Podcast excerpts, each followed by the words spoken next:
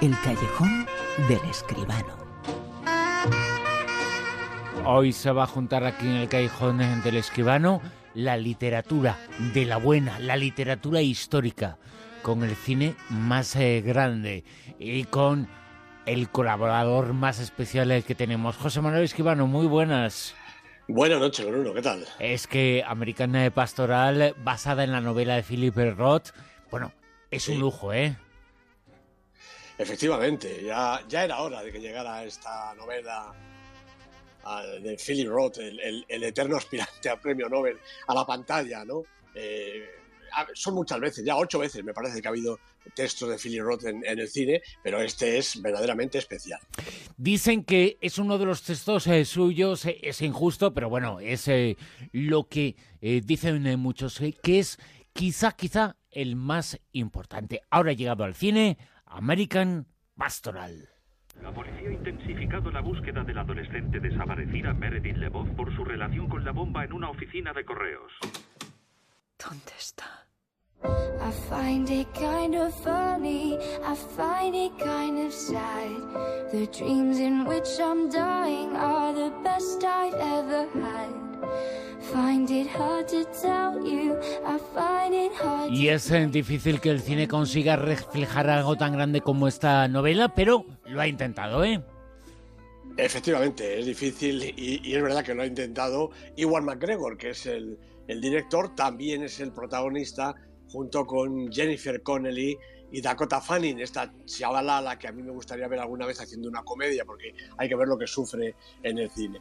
Bueno, pues como te decía, ya son, me parece que hasta ocho veces las que ha habido textos de Philly Roth eh, en el cine. Algunos han tenido eh, bastante repercusión, como El lamento de Pornoy, La mancha humana, la película de Robert Benton, y por supuesto Elegy de nuestra Isabel Coixet, y ahora es el turno de la gran novela pastoral americana, American Pastoral, eh, que la verdad es que es un proyecto que ha pasado por muy distintas manos, directores eh, y protagonistas, hasta que Iván MacGregor asumió la doble responsabilidad de protagonizarla y de dirigirla. MacGregor es el protagonista, es Seymour, el sueco Lebob, un hombre eh, al que parece que la vida le sonríe. Se ha casado felizmente con Dawn, que es una reina de la belleza local, vive en Newark, en una hermosa granja, dirige una importante fábrica de guantes que le ha dejado su padre y tiene una preciosa niña, Mary, que es el orgullo del matrimonio y también la mayor preocupación porque según el tiempo va pasando, pues un día descubren que eh, la hija se ha convertido en una adolescente problemática, contestataria y radical. Seymour, el hombre, siente que todo su mundo se desmorona. Y esto al mismo tiempo país entra en una espiral de violencia. Eh, la guerra de Vietnam, la lucha por los derechos civiles, la rebelión de la población negra y la represión incendian las calles y provocan miedo e incertidumbre. Y en medio de toda esta confusión, Mary, la chica, desaparece y la policía la busca nada menos que por un acto terrorista. La crisis de la familia corre paralela a la que vive América y también casi todo el mundo porque se atraviesa prácticamente la década de los 60.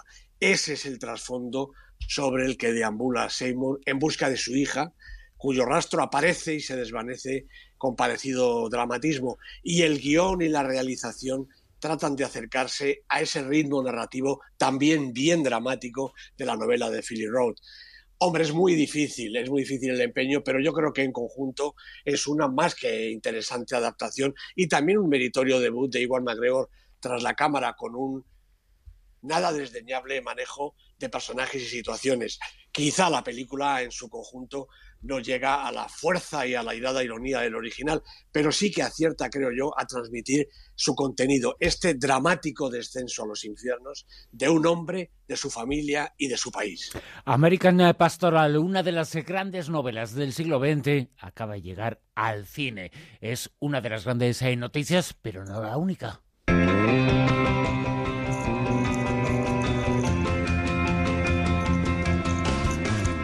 Porque otra gran eh, noticia es el comienzo del rodaje de uno de los grandes, por no decir el grande, Steven Spielberg, nuevamente detrás de la cámara.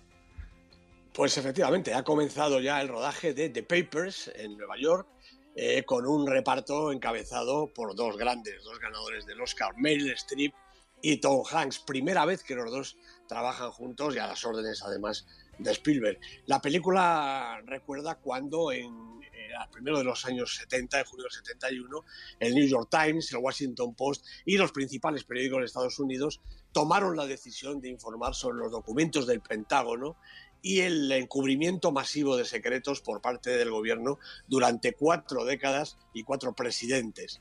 Los periodistas Catherine Graham, que es el personaje que hace Meryl Streep, y Ben Bradley, el personaje que hace Tom Hanks, que era el, director de, del Washington Post, formaron un equipo para unirse al New York Times y luchar contra el intento de la administración Nixon de restringir la libertad de prensa. Un poco la historia de siempre, eh, cómo los gobiernos tratan de que los periodistas no digamos lo que tenemos que decir. Bueno, Spielberg, además de dirigir, por supuesto, también produce la película junto con Amy Pascal y Christy McCosco-Krieger. El guion es de Liz Hannah y Josh Singer y el estreno de The Papers, esta cosa que a mí me hace tanta gracia siempre, está eh, ya fijado para el 5 de enero del 2018. Supongo que a las 4 y cuarto de la tarde, porque los americanos para esto son así de exactos. Y tenemos que recordarlo, ¿eh? 5 de enero de 2018, pero hay que apuntarlo en la agenda. ¿eh? Exactamente. Sin ninguna duda. Spielberg comienza una película y la acaba otro grande, Terry Gilliam. Bueno, esto sí que parece mentira porque Terry Gilliam ha terminado por fin su proyecto más querido, El hombre que mató a Don Quijote. Mm, yo creía que era yo pequeño cuando empezó a pensar en esta película, luego me he dado cuenta que no. Solo han pasado 17 años de preproducción hasta que el hombre ha conseguido terminar la, historia. La película está protagonizada por Adam Driver, Jonathan Price, Stellan Skarsgård y Ola Kurilenko, con nuestros Oscar Jaenada, Jordi Moya, Sergi López y Rosy de Palma. Me cabe la duda de saber quién hace de Dulcinea, si Olga Kurilenko o Rosy de Palma, porque francamente no es lo mismo. La película la produce, la ha producido Gerardo Herrero con Mariela Besuyeski y Amy Gillian, se ha rodado en España y Portugal, y cuenta las aventuras de un anciano que se cree Don Quijote y confunde a un ejecutivo publicitario que pasaba por ahí con Sancho Panza. Y los dos, alucinados totalmente, emprenden un viaje a través del tiempo que va del siglo XVII al siglo XXI y de vuelta, confundiendo sueño y realidad. Es decir, en esto se parece bastante al original de Don Miguel de Cervantes. No sé si eh, Olga Kurilenko es el Dulcinea, pero es dulce, ¿eh? porque se puede ser eh, muchas otras cosas, pero más guapa es difícil, ¿eh? Desde luego. Quizá Olga Kurilenko es la Dulcinea que piensa Don Quijote, y luego resulta que es como Rosy de Palma, que también es una excelente actriz y una bellísima persona, no digo yo que no, pero no es el mismo canon de belleza, ¿verdad? Lo que sí que es un canon de belleza es el Super 10, esta lista que contamos eh, todas las semanas aquí con José Manuel Escribano. Una lista, el super10.com, eh, la pueden encontrar ahí en internet y aquí se la contamos. Aquí les explicamos esos 10 eh, primeros eh, puestos. Esta semana en el puesto número 10. Pues ha bajado un puestecito Guardianes de la Galaxia, volumen 2, la película de James Gunn, con Chris Pratt, Zoe Saldana y toda la tropa de los Guardianes de la Galaxia. Seis semanas en el Super 10. 9. 9 está Cantábrico, este documental español estupendo de Joaquín Gutiérrez Hacha, ha estado aquí en la parte baja de la lista hasta que ha conseguido meterse después de muchas semanas, pero esta es la primera en el Super 10. 8. Repite posición Piratas del Caribe, todavía la película más taquillera de esta semana. Piratas del Caribe, La venganza de Salazar, dirigida por Spencer Sandberg, Joachim Ronin, con Johnny Depp y Javier Bardem, lo sabe todo el mundo. El 7 está Alien Covenant, la película de Ridley Scott, ha bajado dos puestecitos en su cuarta semana. En el 6. Repite la posición Déjame salir, esta estupenda película de terror dirigida por Jordan Peele con Daniel Kaluuya, Alison Williams, tres semanas en la lista. ¿Y qué película está en el puesto número 5? Pues en el 5 subiendo desde el 10, es la mayor subida de la semana y por eso es la película de la semana, Las películas de mi vida, este documental de, Bertrand Tavernier, quizá no es para todo el mundo, pero desde luego sí para los amantes de Tavernier y del cine francés y del cine en general. Dos semanas en la lista. ¿Cuatro? Película de William Oldroyd con Florence Pugh, Christopher Fairbank, siete semanas en la lista y todavía subiendo.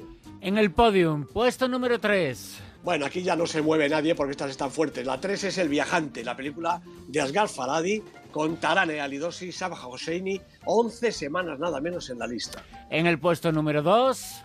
El otro lado de la esperanza, de Aki Kaurismaki, con Sakai Kosnaren Servanaiji, nueve semanas a una semanita ya del Super 10 y mantiene la posición, la segunda posición.